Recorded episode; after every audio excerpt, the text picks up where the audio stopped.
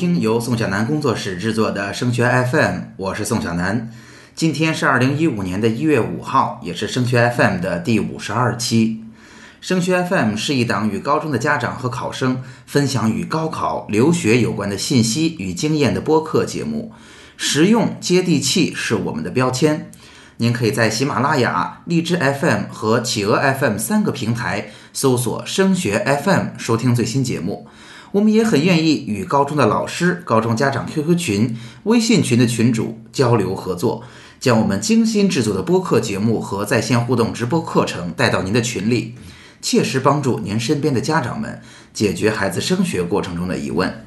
可以说，十二月份的考试带来了很多要处理的新情况。这也是之后复习的分水岭。如果在这样的平台期，我们能够走得好，那么未来的复习将进入良性循环，可能孩子们的努力再也不需要我们过多的操心了。如果走不好，后面的机会可能会变得越来越少，尤其是去改善瘸腿科目的机会，那考生的压力也会越来越大。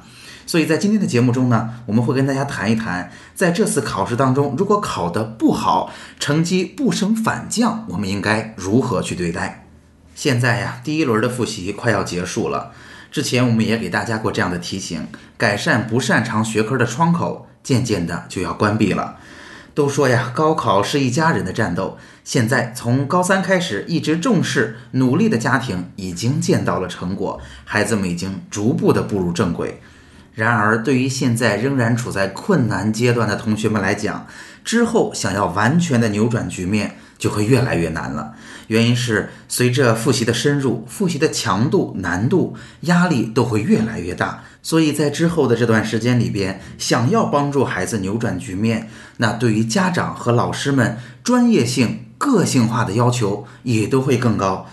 那么今天我们仍然从知识内容、学习方法、考试技巧和心态调整四个方面来告诉大家：如果这次考试你的成绩与以前相比不升反降，或者孩子到目前为止仍然没有步入一个良好的高三复习状态，我们到底应该怎么办？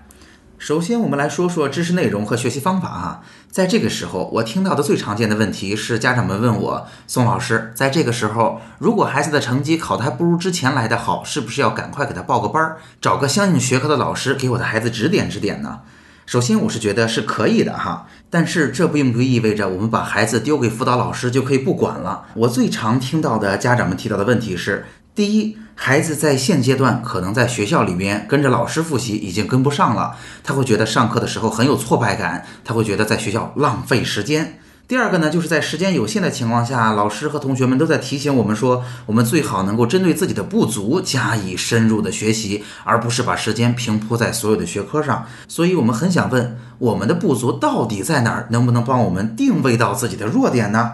所以，在这个时候，如果我们要去报班儿，要去找辅导老师，我们想要得到的就是这个老师能够帮助我们的孩子制定一个个性化的解决方案。然而，这个问题并不那么容易解决。可以这么说，我们也不能对于上辅导课的老师提出过高的要求。我认为，如果这个老师能够把他相应学科的内容讲得浅显易懂，我们容易理解了，这已经是一个很好的课外辅导的老师了。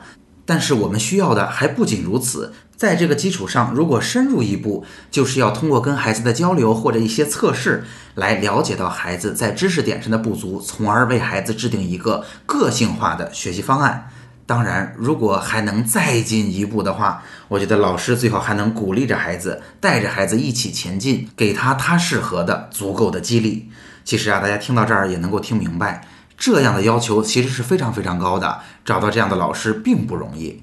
所以我们父母要去做的，并不是说找到一个老师把孩子丢给他就完事儿了，而是我们尽可能的能够给孩子找到一个能够帮助我们的孩子找到自己的弱点，制定属于自己的学习计划。最好这个老师还能有一点人格魅力，带着孩子，鼓励着孩子一起前进。听到这儿，相信家长们就会有感觉了哈。其实啊，我所说的专业化、个性化，在我们这一期的解决方案里边就会有所体现了。之前啊，其实我们对于考生们提出的更多的是统一的、共性的思路，大家只要在一轮复习里边跟着老师走，会有相当比例的同学会慢慢的走上正轨的。那对于现在可能我们觉得还没有完全上正轨的同学来说，就必须要有属于自己的解决方案了，这样时间的利用效率才会最高。而这对于家长们来讲就更难了，尤其是对于这样的考生来讲，大部分情况下我们还没有这方面成功的经验，所以在知识内容和学习方法上，我是建议大家在这个时候向高人、向有经验的老师去求助的。我想现在这个时候的求助应该带着很强的目的性。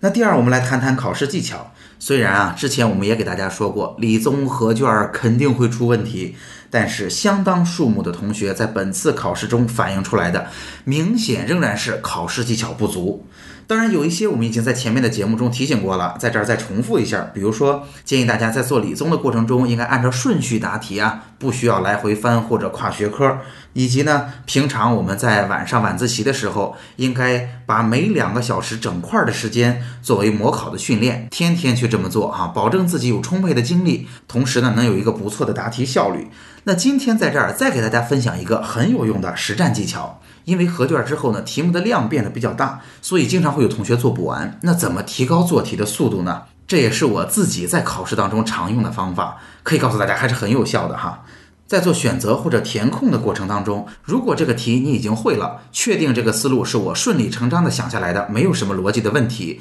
那在这个时候我们不要犹豫，不要在这儿啊一直的在想我是不是做对了呀？我如果现在放过他，是不是会丢分啊？不要再去琢磨这样的问题。如果会了，确认好，直接放过。如果对于我们不确定的，甚至是不会的题目，我会建议大家首先把能做的做好。比如 A、B、C、D 四个选项，我们在做题的当下没有办法确认到底应该选哪个，但是我知道 A 和 D 已经排除了，B 和 C 当中有一个正确答案。那在这个时候，你应该把 B 或者 C 直接写在卷子上。那同时呢？建议大家在这时候，在 B、C 之间再去选出一个你更倾向的答案。可能我们还没有办法完全的确认下来，但是无论是根据第一感觉，还是觉得自己有两个思路，哪个可能更靠谱一些，一定要选出一个倾向性的答案来。那通常呢，我会把 B 和 C 直接写在卷面上。如果我比较倾向于 B，我会在 B 下面打一个勾。那在这样的我拿不准答案的题目上，我一般会在题目的标号上做一个标记。这样做的好处是哈，整个考试的过程中我们不会慌乱的。如果我们有时间做完了所有的题目回来检查，那么等我们再次看到这道题的时候，题目已经大大的简化，我们只需要再去仔细的思考 B 和 C 哪个更正确呀？现在我针对 B 和 C 两个选项有没有新的思路呀？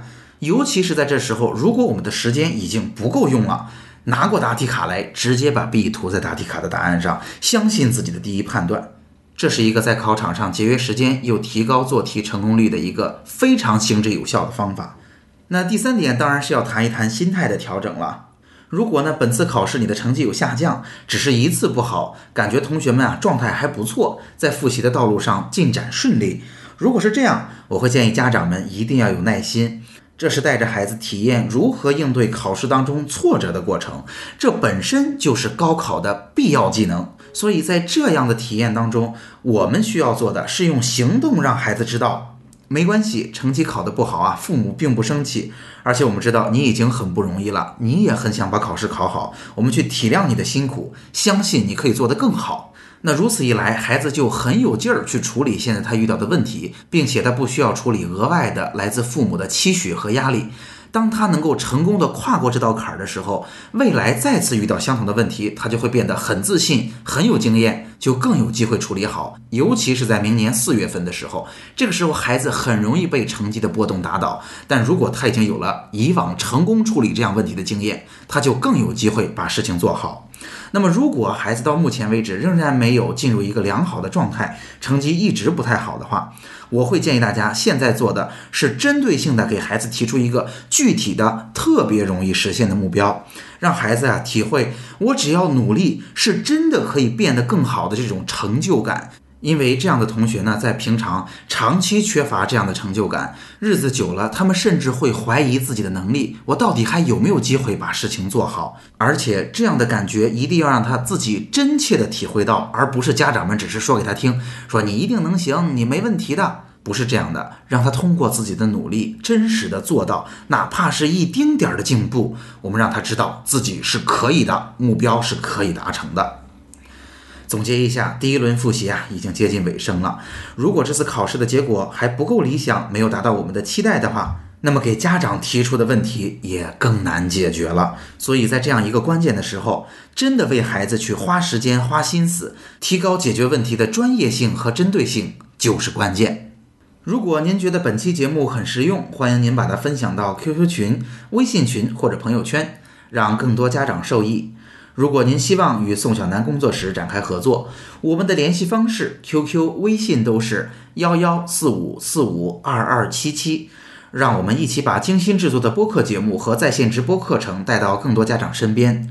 如果您想要寻求自主招生、志愿填报的个性化咨询，欢迎您加入升学 FM 的高考群，群号是二七四四二零幺九九。